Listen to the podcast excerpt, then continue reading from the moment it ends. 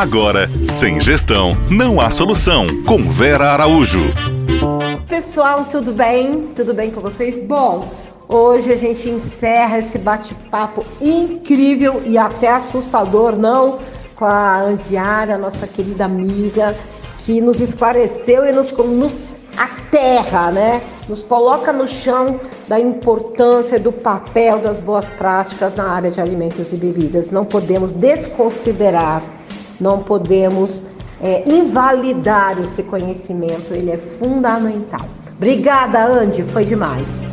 Oi, pessoal, mais uma vez, muito obrigada, Vera, pelo convite, muito obrigada, né, por estar aqui fazendo parte desse momento tão especial.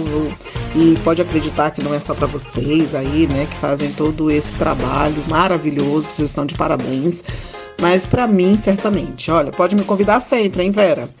É, gente, né? Então, por último, né, eu vou destacar a importância, né, de todas essas boas práticas, né, de todas essas BPFs, né, de todos esses POPs, né, para a gente ter uma ideia geral desse cenário das DTAs, né. Então, essas doenças transmitidas por alimentos, né, se a gente, uh, vocês todos aqui com certeza já ouviram falar, a gente pode ter vários riscos, né, de ordem química, de ordem física e de ordem, né, biológica, que são na verdade as bactérias, né, os vírus, na sua grande maioria, que causam essas doenças. Então, a Vera pediu para eu falar um pouquinho, né, de alguns cases, né, e eu me lembrei agora de contaminação química, né, que todo né, o país, né, e a gente infelizmente já ouviu e vai sim, gente, continuar ouvindo, né, porque eu já tenho falado bastante aqui com vocês de cadeia alimentar. Então a gente já ouviu casos, né, notificados como o caso da cervejaria Baker, né, com praticamente, eu acredito que chamou a atenção da sociedade de um modo geral, porque foram né, em torno de quase oito óbitos.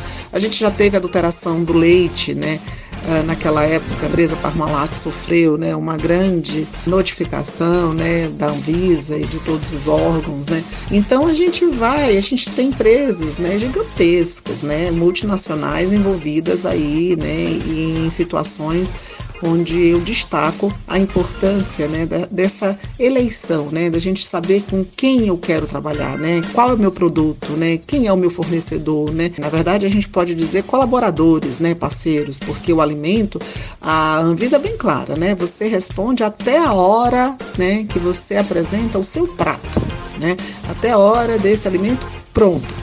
Então, e dando continuidade, né, se eu pudesse dar algum exemplo de contaminação física, eu li uma vez né, uma apreensão da vigilância sanitária em vários molhos de tomates, né? Estou citando aqui porque é, isso me chamou muita atenção na época, porque eles encontraram em todas essas marcas aí que vocês conhecem, né? Todas, todas, né? É lógico que se a gente pensar num chefe de cozinha, ele vai preparar o molho, né? A gente está falando do molho com cacê, mas se a gente pensar numa dona de casa, essa publicação na época, né, em todo o estado de São Paulo, eles isolaram, né?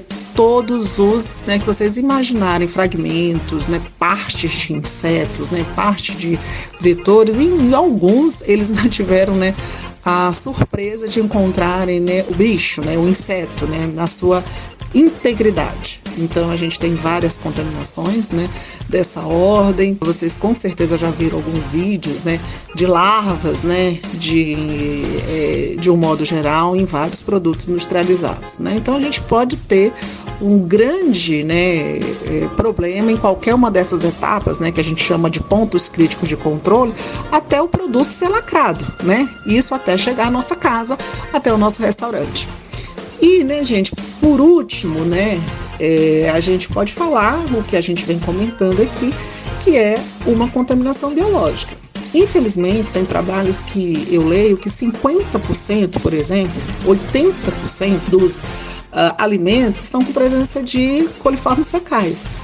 Então são entero né, uh, patógenos, a gente fala de entero porque está no trato intestinal, que possam causar todos os sintomas relacionados a uma DTA. E aí, né, o grande risco é que a gente não tem ideia dessa contaminação, porque esse alimento não apresenta sequer alguma alteração. Então, mesmo diante de uma boa análise sensorial, a gente não vai ter essa resposta. E aí, né, fica a nossa reflexão. Né? Eu tenho que analisar um alimento como um todo, como uma probabilidade, como um risco eu tenho que saber realmente, eu posso, né, na, da minha essência, né, ter tido algum risco? Posso, né?